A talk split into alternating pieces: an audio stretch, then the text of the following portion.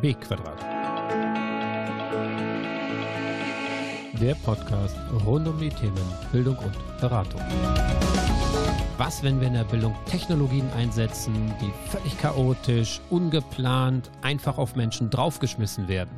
Mit diesen Fragen wollen wir uns in dieser Folge beschäftigen. Viel Spaß und eine gute Zeit.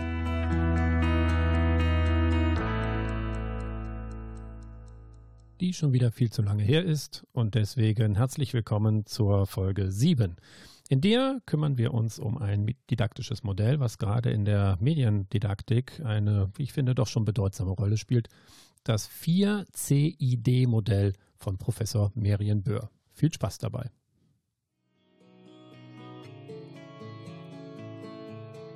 Zum Thema Instruktionsdesign.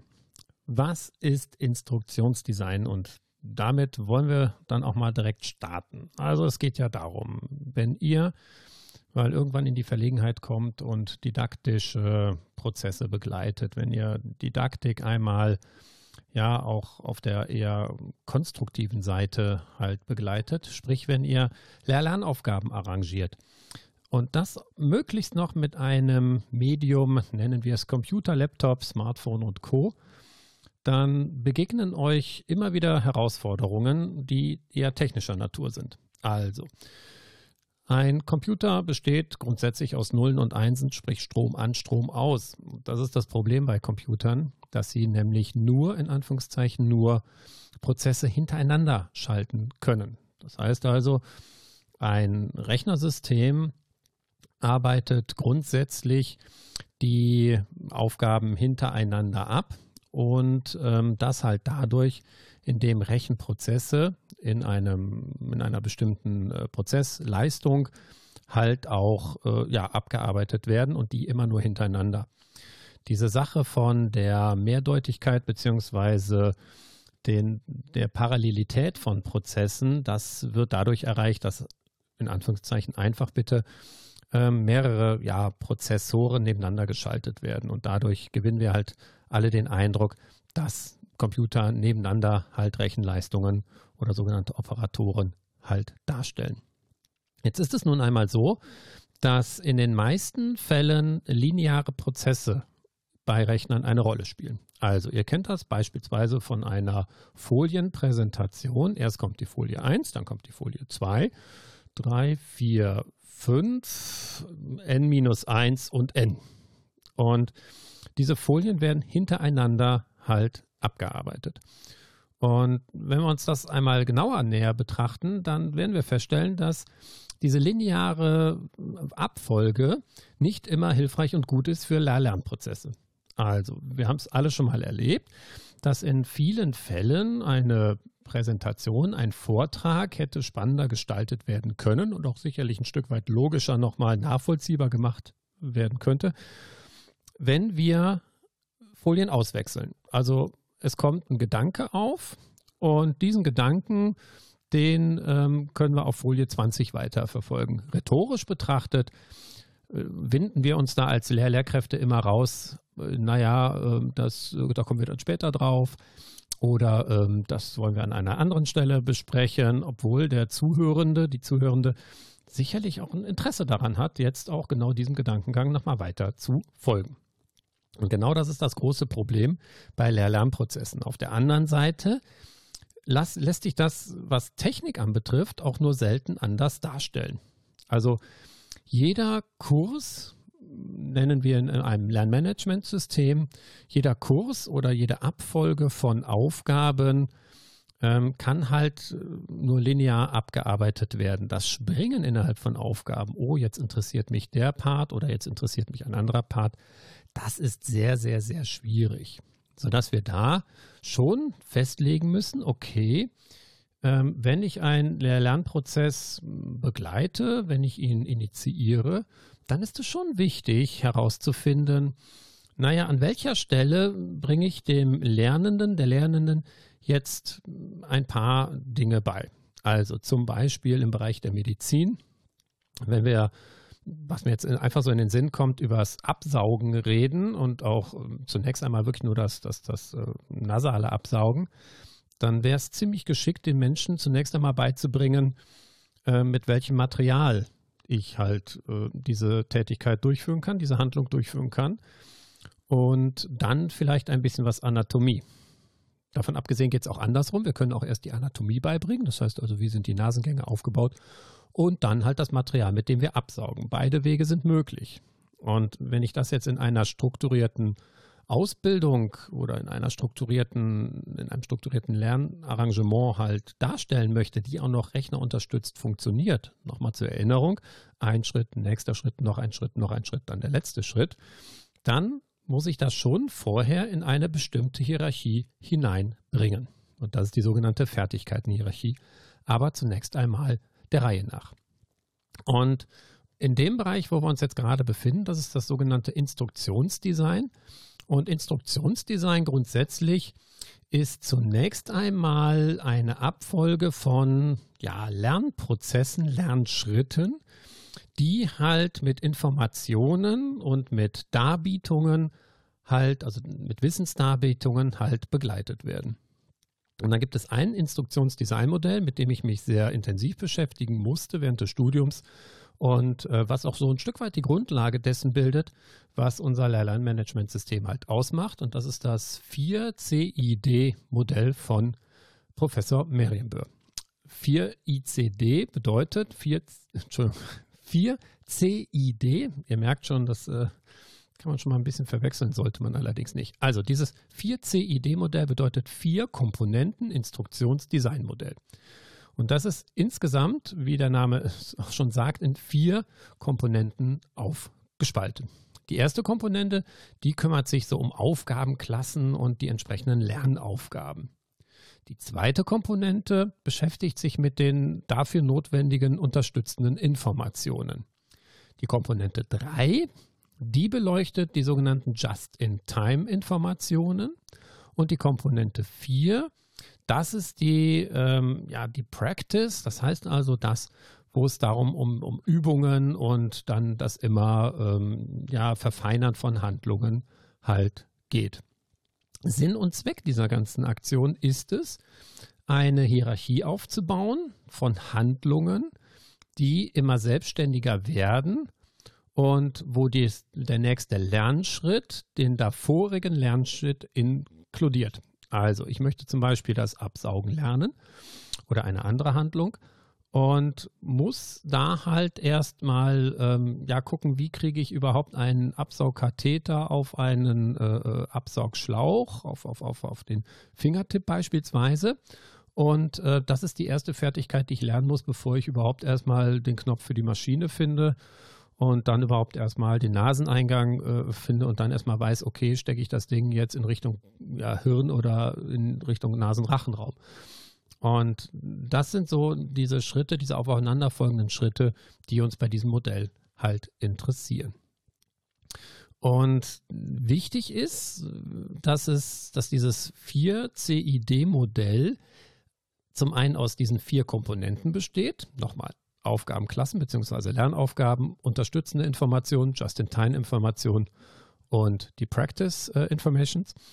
Und jeder dieser Komponenten hat halt nochmal einzelne Schritte, die dann zu tun sind. Und ihr merkt an dieser Stelle schon, das ist unheimlich hierarchisch aufgebaut. Es ist ein Instruktionsdesign. Und Design bedeutet, dass es von außen halt konzipiert wurde, dass es da auch wenig Spielraum nach links oder rechts gibt. Und Instruktion ist nichts anderes als das ja, Anweisen einer Handlung. Und damit verbinden wir die Anweisung in einer in einem Schritt, in einer Schrittabfolge, in einer Lernabfolge. Und das ist die Idee hinter diesem Modell. Und die Komponente 1 die beinhaltet, also diese Aufgabenklassen und Lernaufgaben, da wird zunächst einmal die Kompetenz ein Stück weit analysiert. Das ist der erste Schritt. Und die Analyse dieses, dieses, dieser Kompetenzen, die kann, je nachdem, wie umfangreich das sein soll, äh, schon eine Menge Zeit in Anspruch nehmen.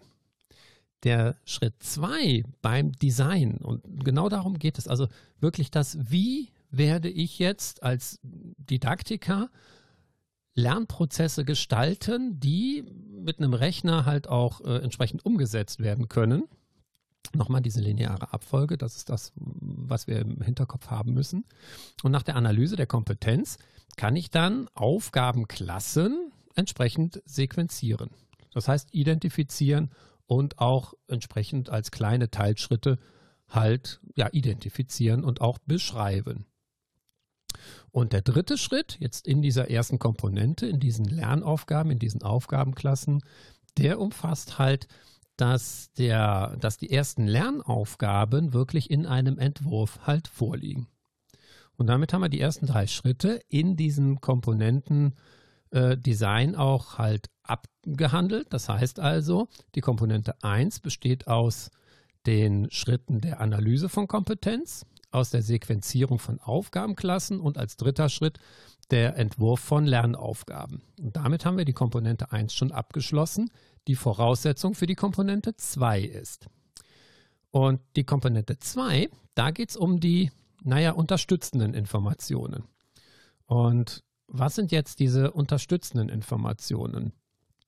Das sind Informationen, die bei nicht wiederkehrenden Problemstellungen eine Rolle spielen. So, das bedeutet also, wenn ich zunächst einmal das Problem habe, dass ich den Absaugkatheter nicht auf den Fingertipp bekomme und mir denke, verdammt, was ist denn da jetzt los?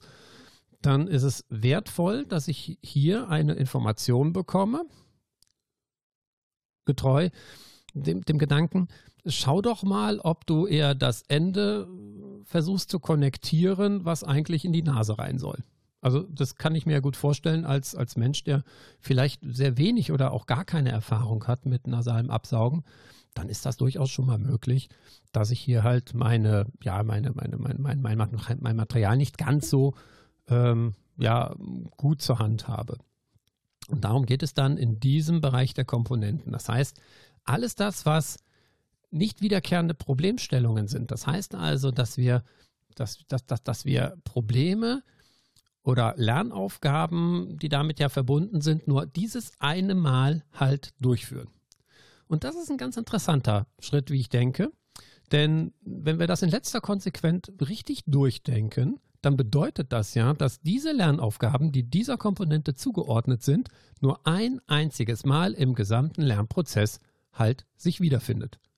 Und das ist insofern ganz interessant, als dass wir sehr viel Wert und auch sehr viel Bedeutsamkeit auf diesen Lernprozess legen müssen, weil er an keiner Stelle mehr erfolgt. Das heißt, wenn ich als Lernender diesen Prozess nicht sauber, ordentlich, ach, was, welche Attribute wir auch immer dafür finden werden, gut, hilfreich, förderlich, ähm, abgeschlossen habe, dann wird mich das für den Rest meiner Ausbildung in diesem Instruktionsdesign begleiten und wird einfach dafür sorgen, dass ich da auch in der Folge überhaupt nicht weiterkomme.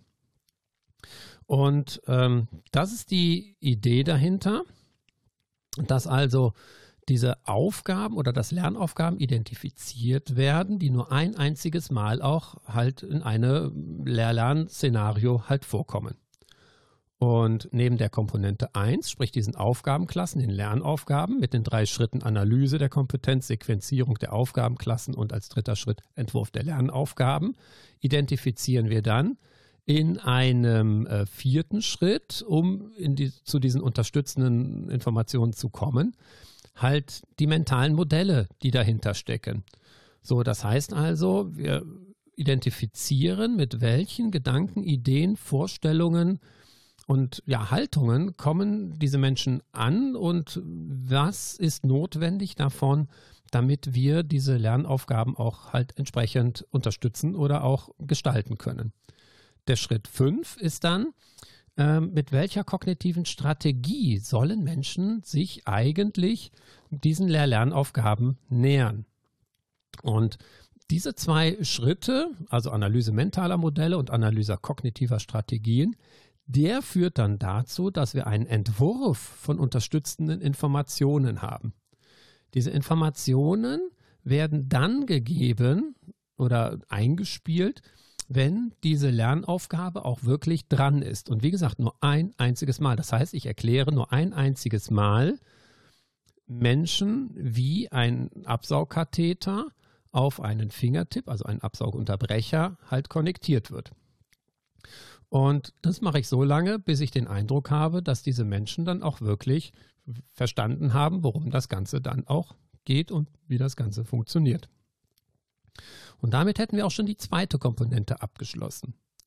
Die dritte Komponente, die sogenannten Just-in-Time-Informationen, das sind immer wiederkehrende Problemstellungen.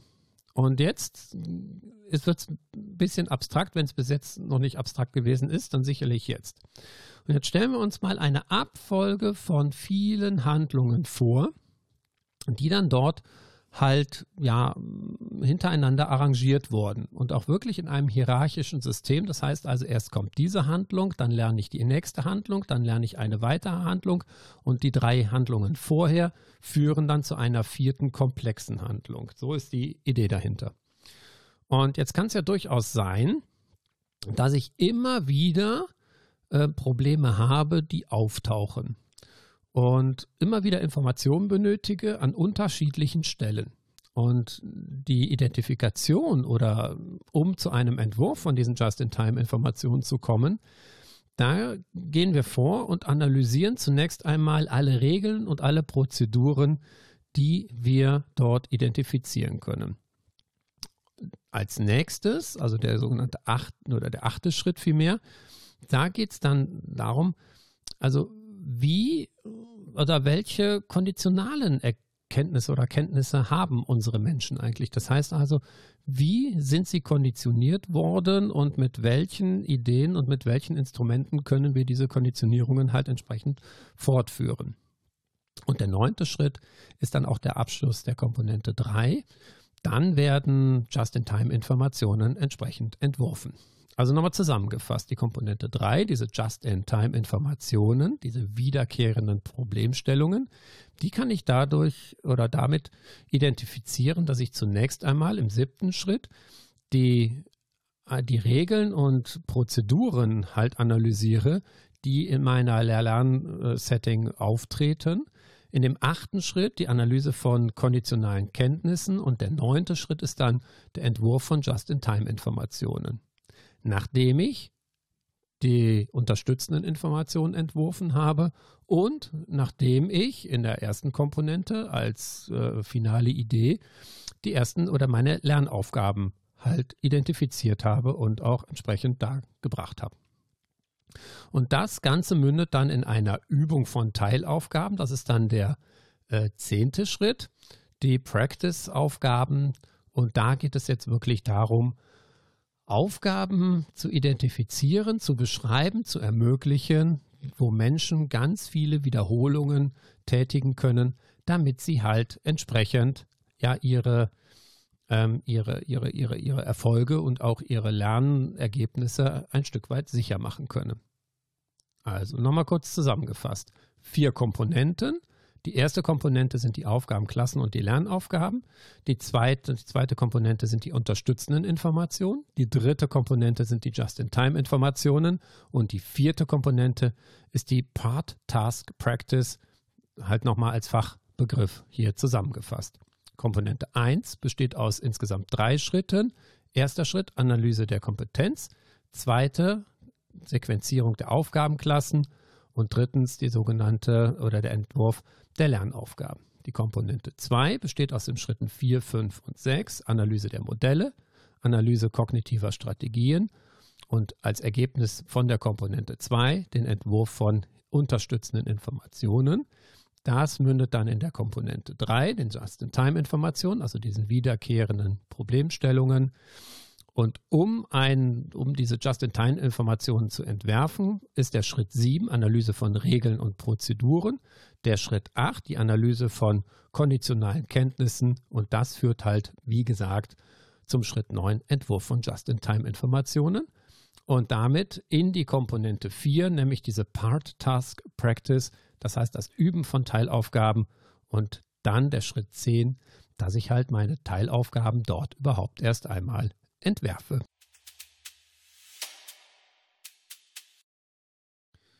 Und um das Ganze jetzt noch ein Stück weit komplizierter zu gestalten, müsst ihr euch das vorstellen wie in so einem Organigramm.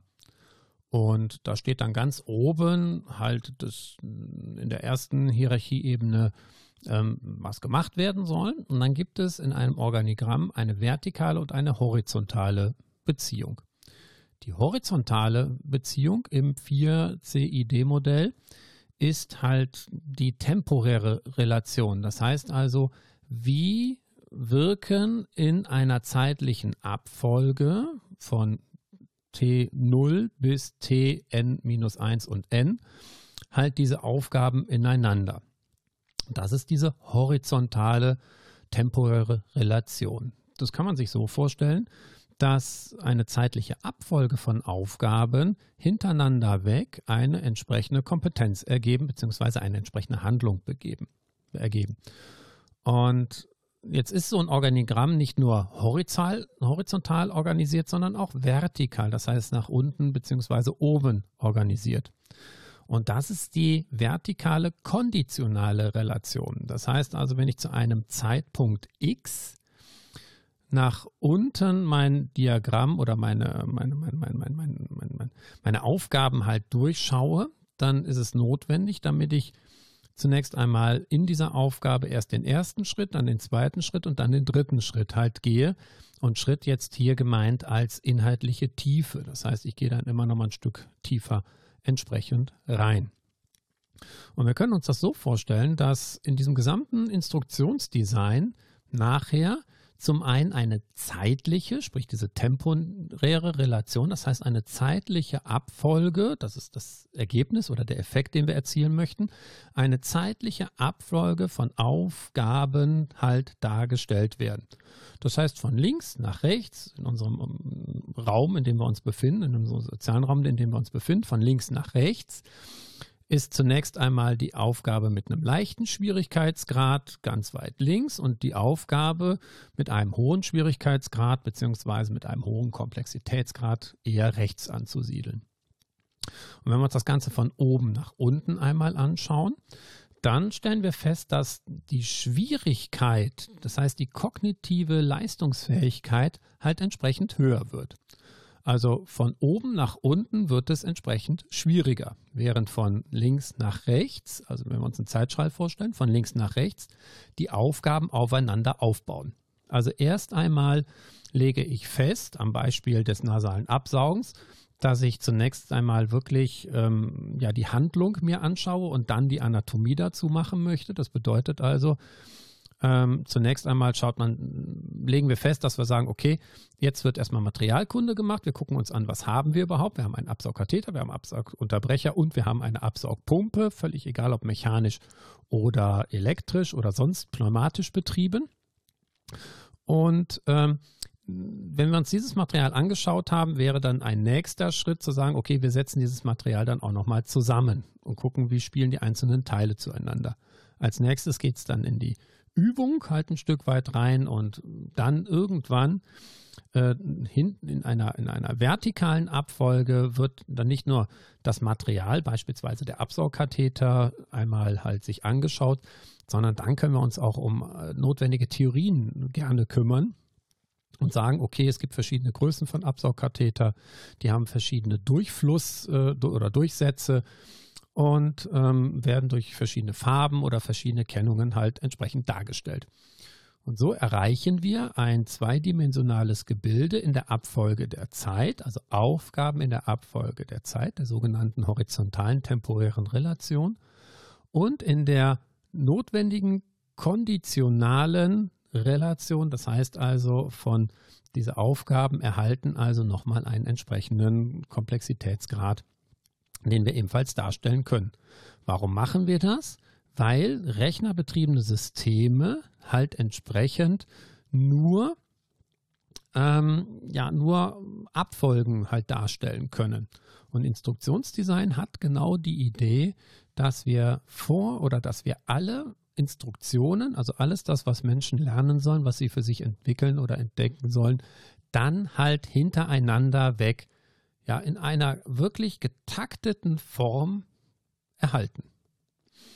Das widerspricht vielleicht nochmal so ein Stück weit dessen, was ich in all meinen vorherigen Folgen äh, dargelegt habe. ähm, ist für Maschinen, also für nicht äh, triviale Systeme, die einzige Möglichkeit, sich zurechtzufinden. Strom an, Strom aus. Und jetzt wird es nochmal äh, interessant, denn ähm, was die Sequenzierung anbetrifft, also diese vertikale Form, da geht es dann darum, dass wir ein paar Prinzipien uns mal anschauen müssen. Also grundsätzlich vereinfachen wir Annahmen. Also das Absaugen bei jedem geht, ist eine sehr vereinfachte Annahme. Denn wenn ich diese Annahme nicht vereinfachen würde und direkt schon komplex machen würde, müsste ich dafür schon entsprechende Ausnahmen oder von der Regel halt generieren, die möglicherweise Mensch und Maschine überfordern würden. Um das ein Stück weit herauszunehmen und zu vermeiden, haben wir das Prinzip der vereinfachten Annahme. Dann gibt es noch das Prinzip des systematischen Problemlöseverfahrens. Und ähm, hier ist die Idee, dass wir immer wieder nach Regeln, Regelmäßigkeiten, nach, ja, nach, nach, nach Gesetzmäßigkeiten fahnden, die wir dann auch auf andere Lernaufgaben übertragen können. Soweit die Idee. Und ähm, weiterhin spielt dort eine Rolle, dass Lernende sich auch noch empathisch auf, auf, auf ein verändertes Umfeld einlassen sollen. Das heißt also, wenn wir Aufgabenklassen ändern, das heißt, wenn wir in der horizontalen Stück weiter gehen, dann verändern sich Umwelten oder das sogenannte Umfeld. Und hier ist es wichtig, dass die Lernenden sich da dann auch nochmal gut zurechtfinden können. Und das führt uns dann zu verschiedenen ähm, ja, Aufgabenklassen. Und die Idee dieser Aufgabenklassen ist, dass wir von leichten Schwierigkeitsgrad zu einem hohen, schweren Schwierigkeitsgrad expandieren. Also beispielsweise in der Aufgabenklasse 1 habe ich ein relevantes Gesetz, eine relevante Vorschrift beim Absaugen. In der Aufgabenklasse 2 gibt es wenige davon. Das geht dann noch ein Stück weit ähm, weiter. Viele bis letztendlich alle, die dafür notwendig sind in der Aufgabenklasse 4. Das ist die Anzahl von beispielsweise Gesetzen. Wenn ich jetzt mir den Grad angucke, das heißt also in welchem Maß die Lernenden halt diese Aufgaben auch ähm, ja, umsetzen sollen oder kennen oder können sollen, dann ähm, wäre in der Aufgabenklasse 1 ein rele relevantes Gesetz, eine relevante Vorschrift halt entsprechend nachschlagen und gucken, was da so alles drinsteht. In der Aufgabenklasse 2 bei wenigen wäre das dann ähm, der Grad der Kenntnis, dass das Ganze unsicher und eher vage ist in der Aufgabenklasse 3 bei vielen relevanten Gesetzen oder Vorschriften, die es zum Thema Absaugen gibt, halt sinngemäß diese Textpassagen, diese Gesetze dann auch entsprechend kennt. Und in der Aufgabenklasse 4, jetzt wird skurril, alle relevanten Vorschriften, die es zum Thema Absaugen gibt, wortwörtlich auch rezitieren kann. Das heißt noch lange nicht, ob dieser Mensch es auch wirklich verstanden hat und nachher auch anwendet. Das ist nochmal die Gefahr, wenn wir vom reinen Instruktionsdesign halt ausgehen. Und jetzt, äh, um halt diese, diese letzte Gefahr noch mit reinzunehmen, dann gibt es die sogenannte Anwendung.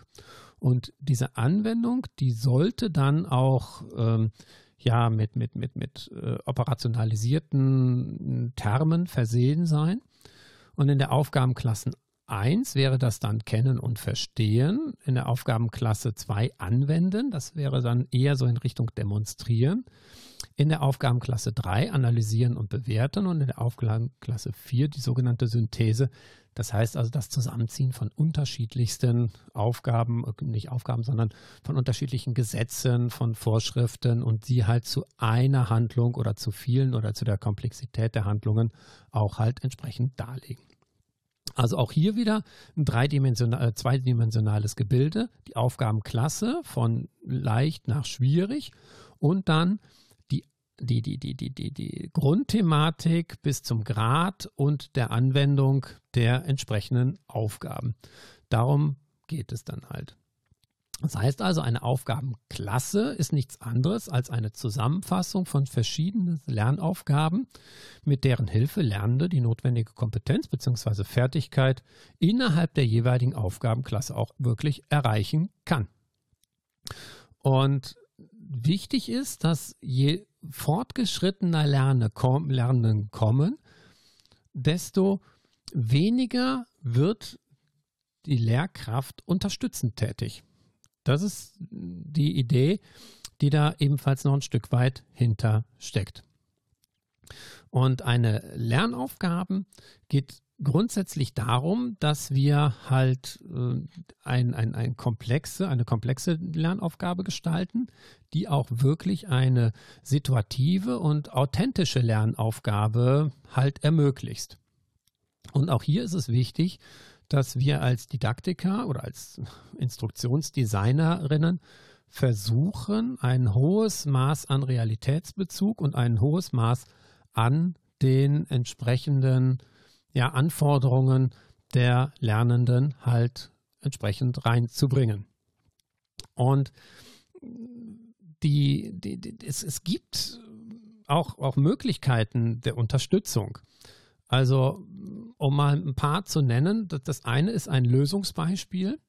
Das ist ein sehr einfaches und ein sehr schnelles und auch ein möglichst effektives, ähm, eine Unterstützungsmaßnahme. Also ich zeige eine Lösung, wie sie sein könnte auf eine unbekannte Aufgabe. Als nächste Unterstützung ist das sogenannte Imitationsproblem. Das ist ähnlich diesem Lösungsbeispiel.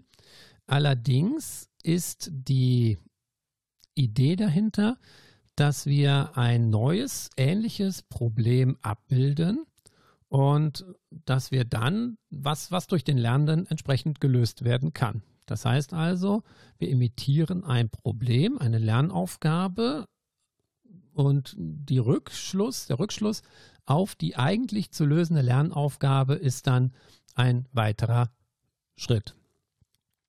Es gibt dann noch die Möglichkeit der Unterstützung von sogenannten Vervollständigungen. Das heißt also, ich beschreibe eine Anfangssituation, ein Stück weit eine Lösung und die erwünschte Endsituation. Also absaugen, bei diesem Thema zu bleiben, geschieht häufigerweise nasal.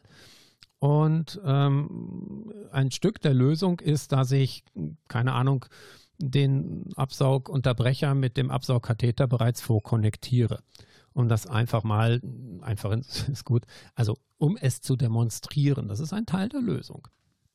Und die Lernenden werden dann halt durch diese Lösungsanteile auch halt in ihrem Lernprozess entsprechend unterstützt.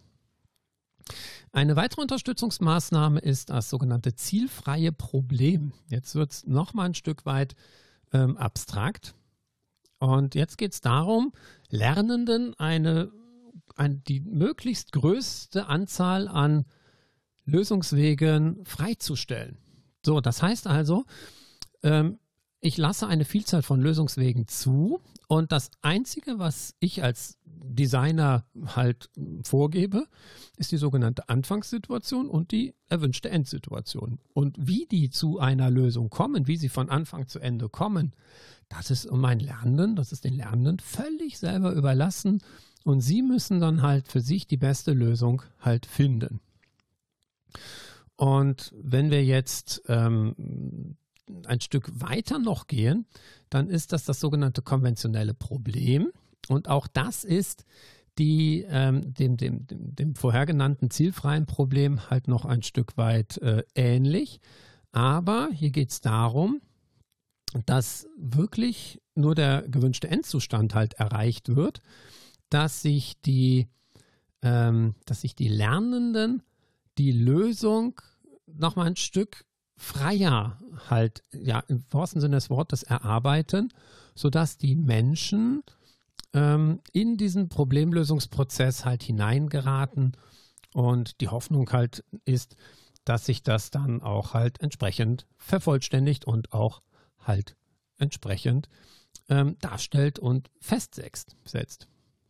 Und die so unterschiedlichen Lernaufgaben ähm, die werden jetzt aneinandergereiht und dann in eine horizontale, sprich zeitliche Abfolge, beziehungsweise, also Relation, beziehungsweise in eine vertikale, sprich konditionale Relation gesetzt. Das heißt also vom leicht nach schwierig ist vertikal und von eine Handlung ist notwendig, um die nächste Handlung durchzuführen. Das ist halt diese zeitliche Abfolge. Und somit ergibt sich dann ein gesamter Prozess, eine gesamte Beschreibung eines, ein, ein, ein, ja, das ist das Design. Und was dann halt links oben in meiner Matrix beginnt und rechts unten halt enden könnte. Ich möchte an dieser Stelle gerne nochmal auf unterstützende Informationen und Just-in-Time-Informationen eingehen und die Unterscheidung der beiden. Und zwar im Schritt 6 in der Umsetzung von diesem 4CID-Modell ähm, ist ja die Frage ähm, aufgeworfen, wo bestimmte allgemeine und im Entwurf eingebundene ähm, Informationen halt äh, gelehrt werden müssen und wie diese und wie diese gelehrt werden müssen. Und diese die unterstützenden Informationen sind halt als Grundlage ähm, zur Lösung der jeweiligen Aufgabenklasse vorgesehen. Das heißt also, um eine Aufgabe in einer jeweiligen Aufgabenklasse halt darzubieten, ist es notwendig, ein entsprechendes mentales Modell und eine kognitive Strategie entwickelt zu haben. Also ohne dass ich eine ungefähre Vorstellung davon habe, was Absaugen ist, wie ein Absaugkatheter aufgebaut ist, wie so ein Absaugunterbrecher aufgebaut ist oder wie die Anatomie der äh, Nasenwände sich gestaltet, wird es mir schwerlich möglich sein, ein Absaugkatheter in eine Nase äh, hineinzuschieben. Klar kann ich das, das ist nicht das Problem. Ich glaube, das, das kann jeder von äh, äh, uns. Nur mit der wirklich bewussten Durchführung dieser Handlung hat das dann nur wenig zu tun. Das ist dann eher so Try and Error. Also ich stecke mal irgendwas irgendwie irgendwo rein. Das ist ja nicht das Ziel und die Idee dessen, was wir verfolgen, sondern es geht ja darum, dass wir auch Lernen ermöglichen. Und eine, eine Aufgabenlösung und eine Aufgabenbearbeitung in den jeweiligen Aufgabenklassen beinhaltet halt ein entsprechendes mentales Modell und eine kognitive Strategie.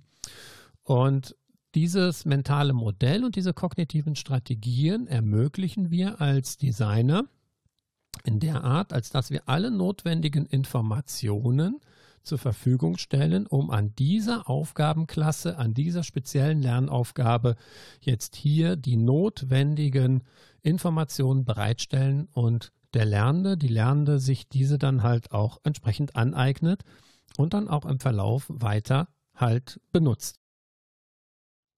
Während also bei den unterstützenden Informationen nicht wiederkehrende Probleme beleuchtet werden, richtet sich der Fokus bei den Just-in-Time-Informationen auf alle wiederkehrenden Problemstellungen, die wir dort halt darlegen können. Also beim Absaugen wird es sich immer wiederkehrend, dass irgendein Absaugkatheter auf irgendeinen Absaugunterbrecher, Fingertipp genannt, halt aufgesteckt werden muss und in irgendwelche Nasen an diesem Beispiel halt geführt werden sollten.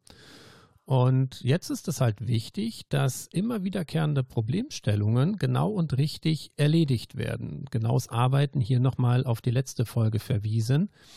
Und jetzt ist die Idee dahinter, dass wir halt diese Just-in-Time-Informationen als Prozeduren anlegen.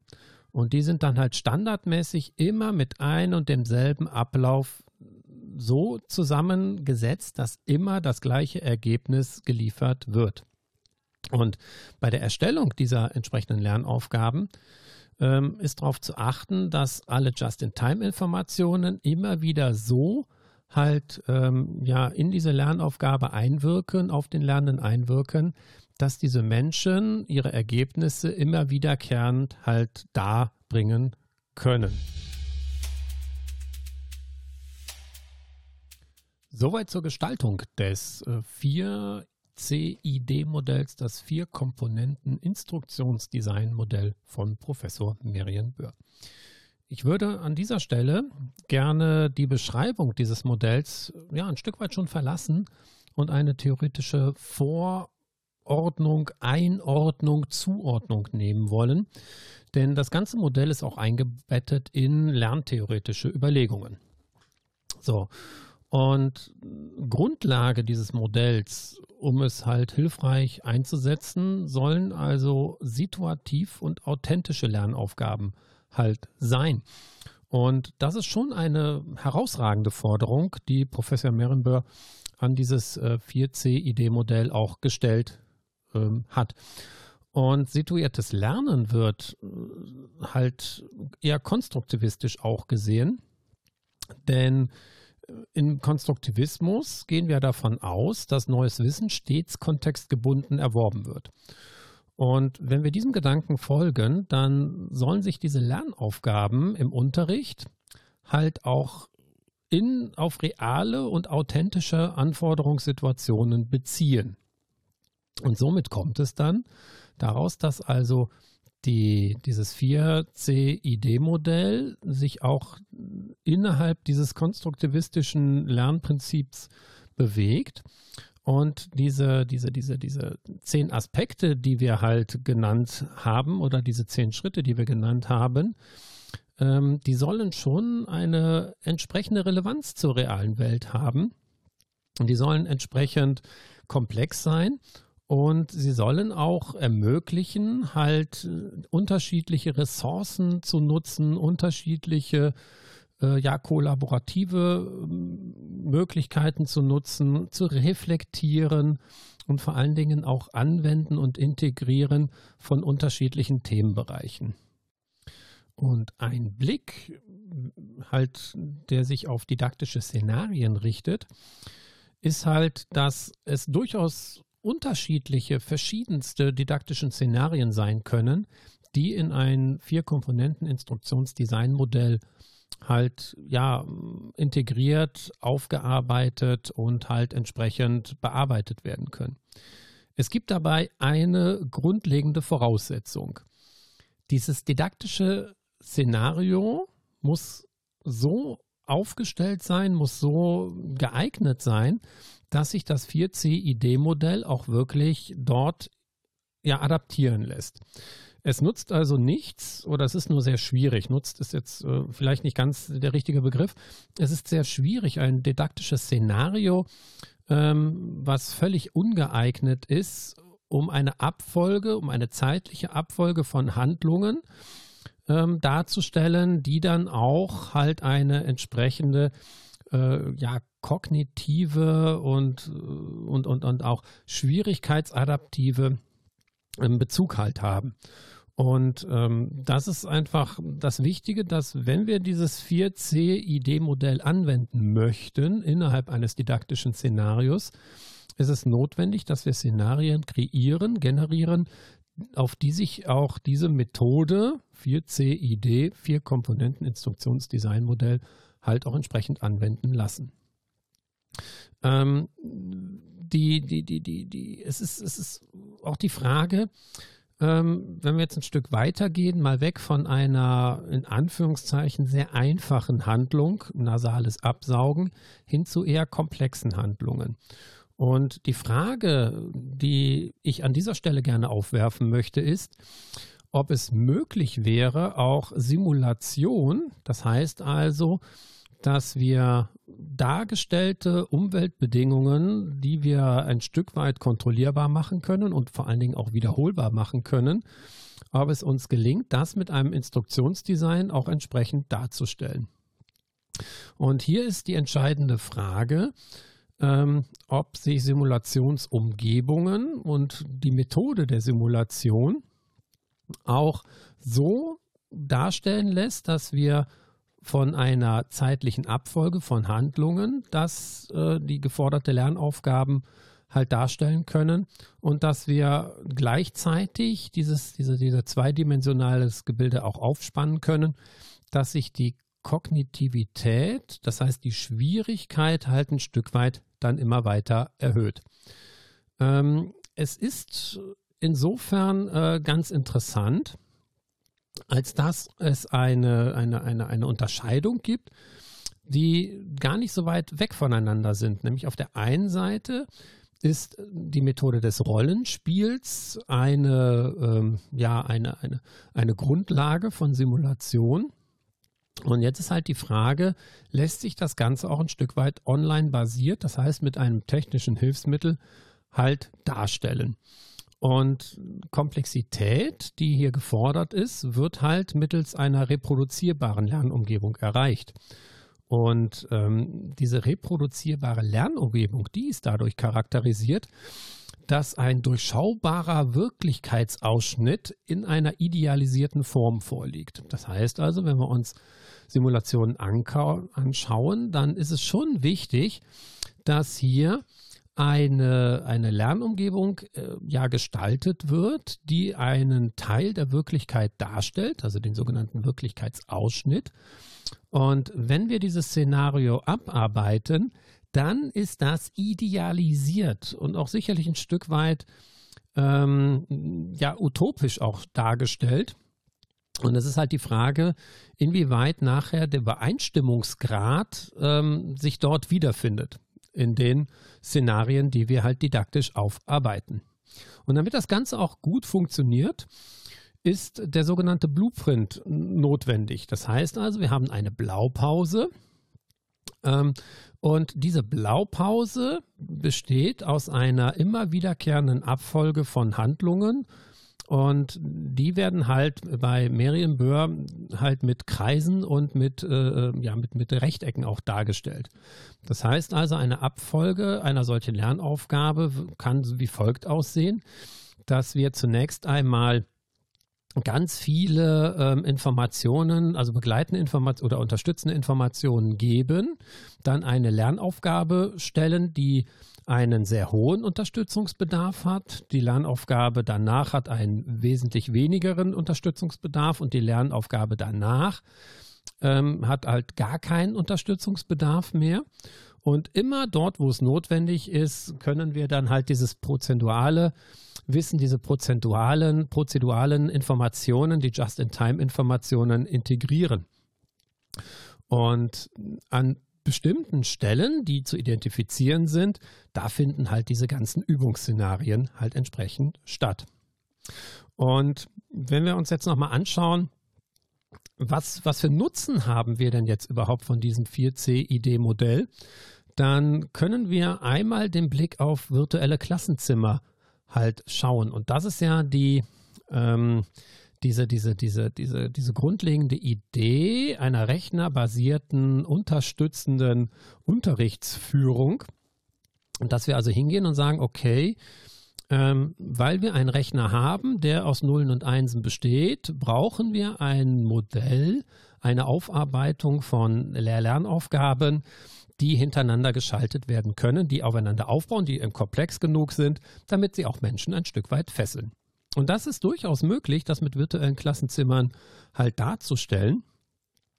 Denn ähm, virtuelle Klassenzimmer eignen sich durchaus zur online-basierten Vermittlung von Informationen, denn es ist damit möglich, benutzerdefinierte Layouts und wiederverwendbare und auch archivierbare Inhalte zu kombinieren.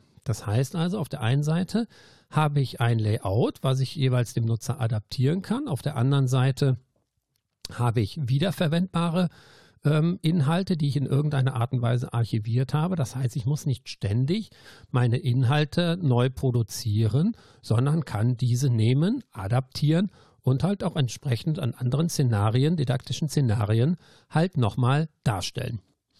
Und je nach Lernfortschritt von Teilnehmern kann ich auch themenbezogene Arbeitsräume dort einrichten, die entweder Informationsvermittlung thematisieren oder zum Inhalt haben, die Diskussionen fördern können, die aber auch Lernerfolgskontrollen ähm, ja, ermöglichen. Und anhand dieses stringenten Programmes, dieser stringenten Methode, diesem Abarbeiten und vorher identifizierten Lehr-Lernaufgaben in einem bestimmten Arrangement, nochmal zur Erinnerung zeitlich, also horizontal und auch vertikal in der inhaltlichen Ausprägung, ist es mir möglich, die entsprechenden Erfolgskontrollen halt auch an den jeweiligen Stellen operativ durchzuführen und auch zu operationalisieren. Das heißt, ich kann zwischen dem, was ich auf der einen Seite erreichen möchte und auf der anderen Seite prüfen möchte, einen durchaus sehr, sehr guten und auch sehr nachvollziehbaren Bezug herstellen. Und ähm, auch ist es möglich, den letzten Schritt zu gehen, nämlich die Evaluation halt darzustellen. Denn wenn ich das Ganze operational gemacht habe, kann ich diese, diese Bezüge gut herstellen und damit eine Evaluation auch entsprechend ermöglichen. Ein virtuelles Klassenzimmer hat weiterhin noch den Riesenvorteil, dass ich verschiedene Lernkanäle durchaus ähm, ja, ansprechen kann. Ähm, die Diskussion, was Lernkanäle anbetrifft, würde ich gerne an anderer Stelle führen. Aber nichtsdestotrotz, wir haben audiovisuelle ähm, Übermittlung und es gibt durchaus Menschen, die sind dem geneigt, äh, dass das Ganze halt äh, ja eine tolle äh, Sache und für sie sehr äh, hilfreich ist. Jetzt stehen uns nicht alle äh, diese virtuellen Lernräume zur Verfügung.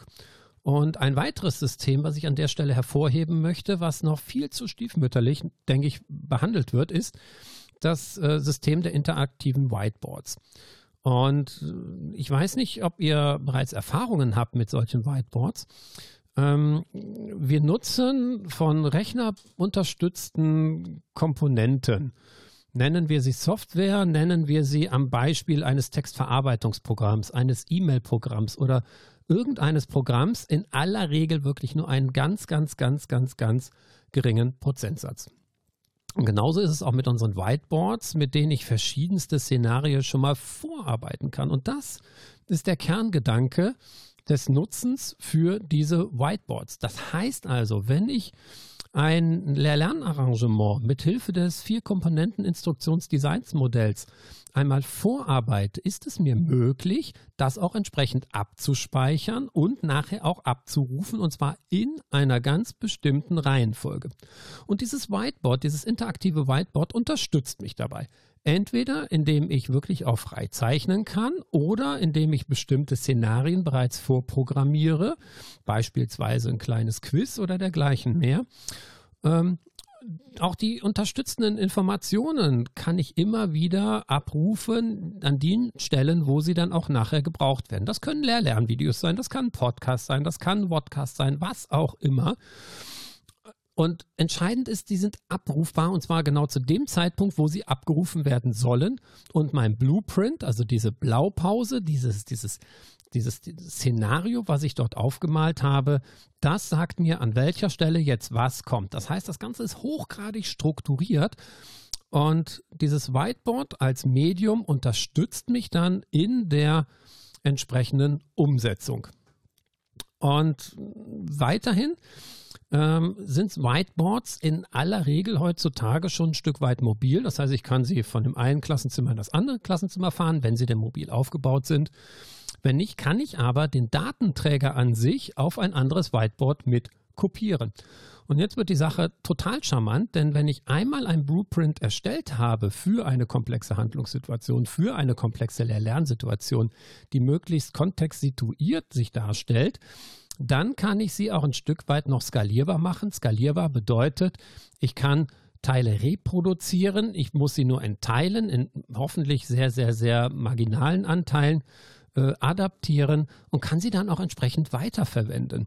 Und mehr noch, es ist möglich, eine einmal zur Verfügung gestellten äh, Blueprint auch anderen Lehr Lehrkräften halt ja zur Verfügung stellen, die sich dann vielleicht mit einer kurzen Einarbeitungszeit sich diesem Blueprint nochmal nähern, um ihn dann auch selber anzuwenden. Das heißt, wir haben auf der einen Seite eine Arbeitsteilung, das heißt Menschen, die Didaktikerinnen unter uns, die werden diese Szenarien mithilfe eines Instruktionsdesignsmodells äh, erstellen und die Lehrenden werden sie dann entsprechend abarbeiten. Selbstverständlich gibt es da äh, Unterschiede und natürlich ist alles möglich. Also insofern wäre mir da an der Stelle ganz wichtig, dass wir ähm, das jetzt nicht so schwarz-weiß sehen. Ähm, nur wichtig ist, dass ähm, diese, diese Whiteboards die Vorteile bieten, diese Sachen skalierbar zu machen. Und mehr noch, innerhalb dieser, dieser, dieses Lernsettings äh, ergeben sich ja Ideen, Möglichkeiten, Chancen, Grenzen und vor allen Dingen auch äh, Dinge oder, oder, oder Beiträge, die es wert sind, gesichert zu werden. Und mit Hilfe eines Whiteboards lässt sich das auch recht gut darstellen. Ich kann eine Notizfunktion dort einbauen. Wir können auf den Folien meinetwegen oder auf dem Whiteboard an sich schreiben. Wir können Overlays produzieren. Wir können das Ganze an anderer Stelle nochmal abspeichern, in ein cloud-basiertes Speichersystem überführen. Wir können das Ganze dann auch äh, nachher weiterverwerten für die nächsten Lehr-Lernaufgaben und dergleichen mehr.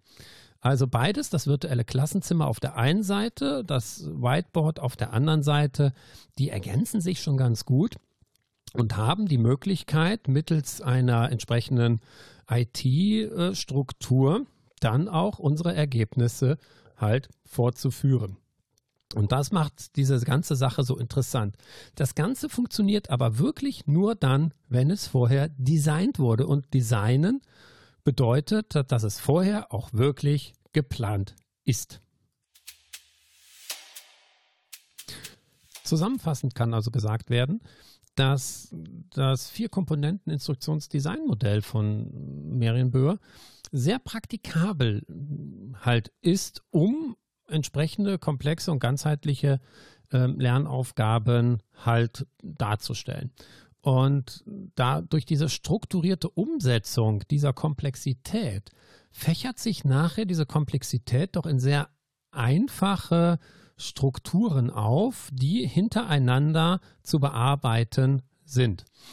Und wichtig ist, dass wir halt versuchen, unsere didaktischen Szenarien, die wir mittels des 4C-ID-Modells einmal ähm, ja, umsetzen möchten, wirklich in situierte Lernumgebungen verlagern. Das heißt also, dass wir Situationen aus dem Alltag, also echte Probleme, halt wirklich dort bearbeiten. Und sie sollen dann auch authentisch sein. Das heißt also nichts, was irgendwie von uns konstruiert ist, wo wir irgendwas Abgehobenes oder etwas völlig an der Realität vorbei ähm, ja, Lehrendes äh, konstruieren, sondern es muss schon zu der Lebenswirklichkeit unserer Lernenden halt passen.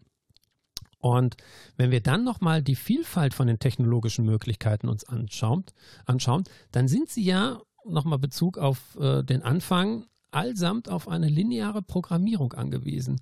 Das heißt, wir können zwar einer Maschine sagen, tu das, tu das, tu das, nur diese Wenn-Dann, also diese dualen Entscheidungen und jede Wenn-Dann-Schleife ist eine duale Entscheidung auch wenn sie vier, fünf, sechs verschiedene Möglichkeiten hintereinander schaltet, also if, then, else als Programmiersprache hier oder als Programmierbefehl vielmehr, dann ähm, ist es trotzdem eine Hintereinanderschaltung von Entscheidungsprozessen, die uns diese Maschine dann abnimmt.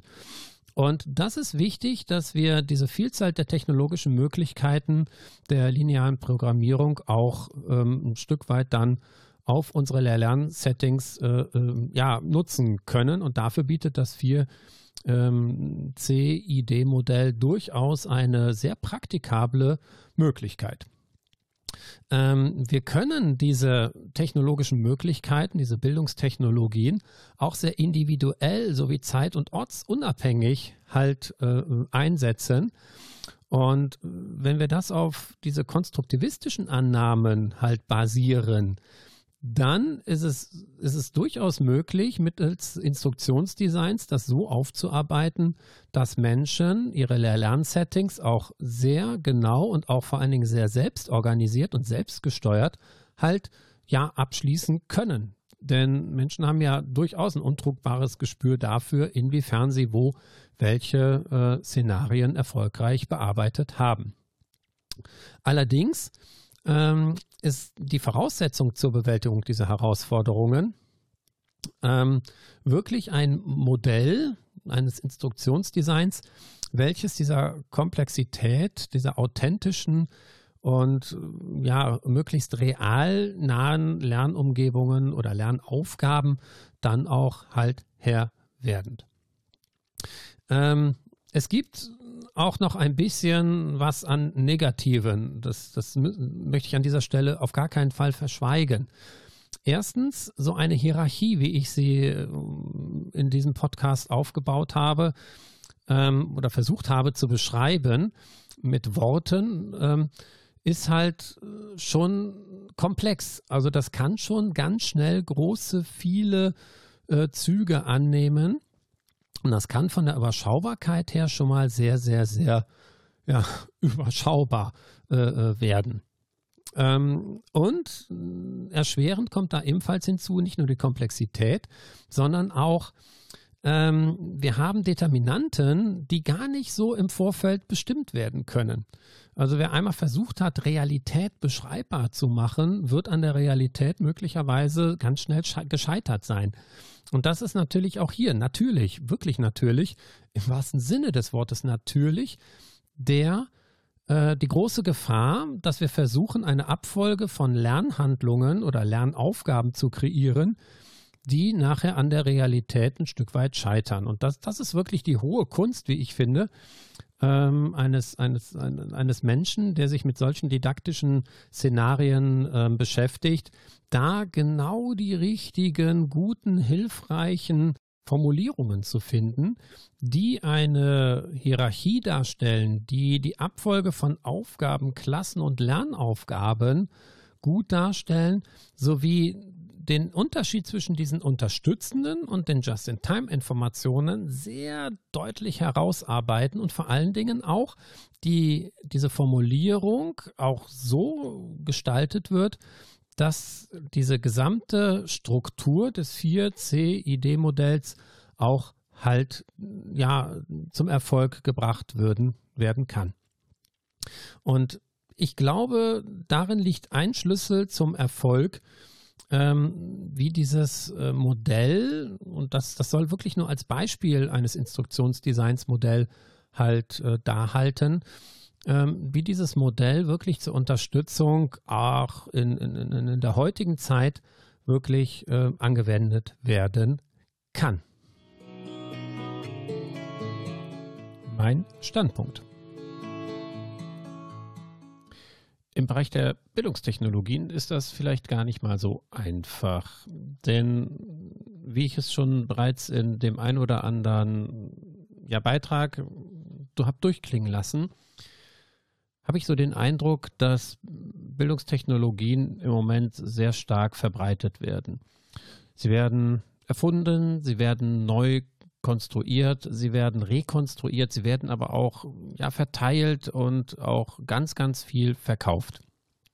Und über den sinnvollen Einsatz von Bildungstechnologien habe ich bereits äh, das eine oder andere ja schon gesagt. Und ich finde es wirklich ein Stück weit auch sehr bedenklich, wenn wir Technologien einsetzen, die auf der einen Seite hervorragende Möglichkeiten bieten, Wahnsinnschancen bieten, mit Stärken und Schwächen belegt sind und auf der anderen Seite wir seitens der Verantwortlichen, die diese Bildungstechnologien in Lehr-Lernkontexte einbetten, halt ähm, ja überhaupt nicht nachdenken oder nur wenig nachdenken, um es vielleicht ein Stück weit auch noch einzugrenzen.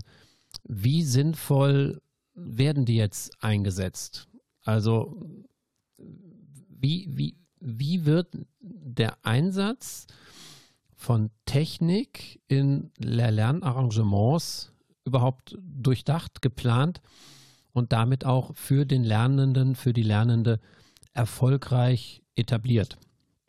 Und ein Instruktionsdesign-Modell, wie beispielsweise das Vier-Komponenten-Instruktionsdesign-Modell von Professor Merinbür, hilft uns dabei. Es hilft uns dabei, Lehr-Lernprozesse so aufzuarbeiten, dass diese dann auch seitens der bildungstechnologischen Möglichkeiten in deren Rahmen und auch unter Bedenken und Beachtung der Rahmenbedingungen, die wir dort vorfinden, gut und hilfreich und vor allen Dingen sinnvoll auch eingesetzt werden. Was wir dabei immer bedenken müssen, ist halt, dass es eine nacheinander Schritt für Schritt Anleitung ist, die im Bereich des ähm, Lern Lernkontextes vielleicht auch gar nicht so existiert. Und diese Ambivalenz auf der einen Seite Menschen als autopoetische Systeme Und Bildungstechnologien mit wirklich mechanischen Maschinenregeln, die miteinander zu kombinieren, die miteinander ja auch zu strukturieren und auch sinnvoll miteinander zu verbinden, denke ich, das ist die große Herausforderung unserer Zeit.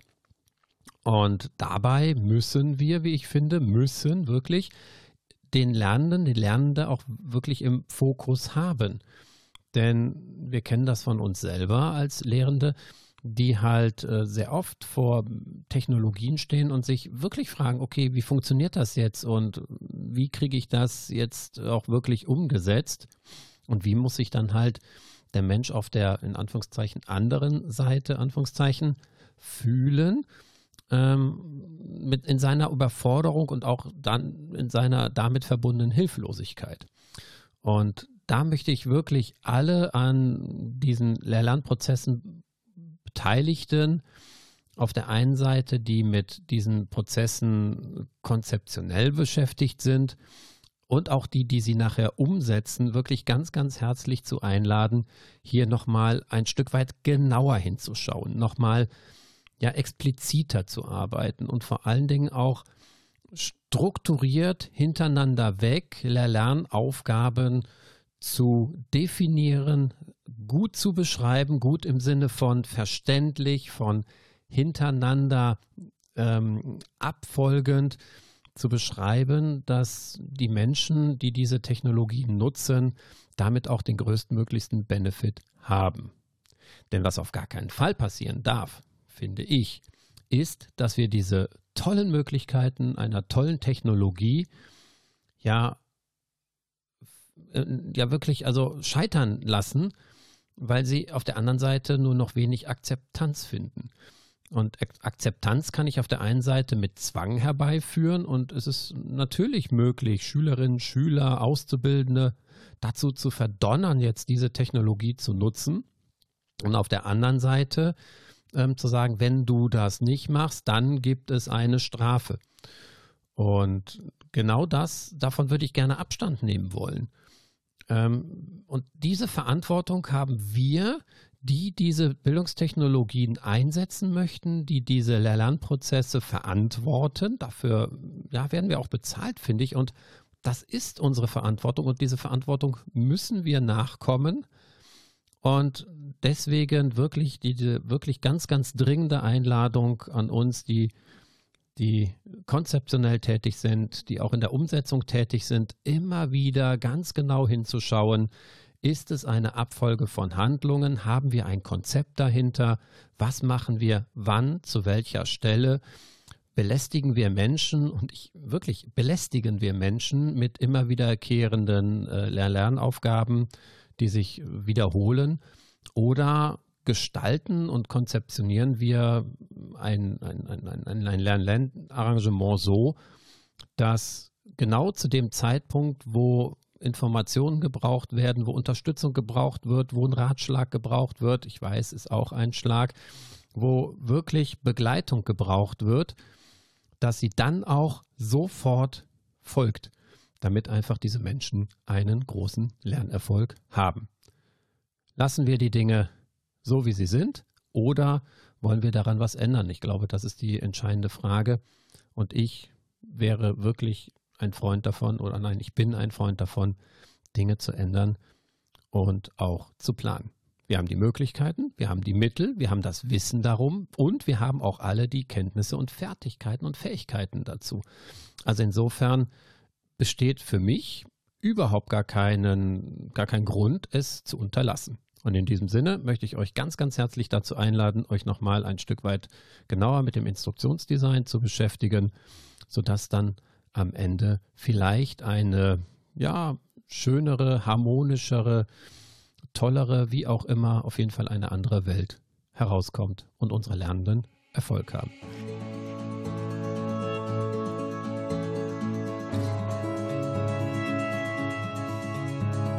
Und das war die siebte Folge vom B-Quadrat, in der wir uns mit dem Instruktionsdesign beschäftigt haben, wie dieses in Lehr-Lernkontexte eingebunden werden kann, wie das als Grundlage dient, um auch bildungstechnologische Medien mit einzusetzen, all diese Fragen haben wir heute ein Stück weit näher beleuchten können. Und wenn euch das gefallen hat, freue ich mich auf eure Kommentare. Ich freue mich auf weitere Themenvorschläge. Was sollen wir miteinander besprechen? Und vor allen Dingen freue ich mich auf ganz viele Likes und darauf, euch vielleicht eine gute Zeit beschert zu haben. Vielen lieben Dank. Wir hören uns an anderer Stelle wieder. Bleibt gesund. Bis dahin, euer Jochen Hanisch.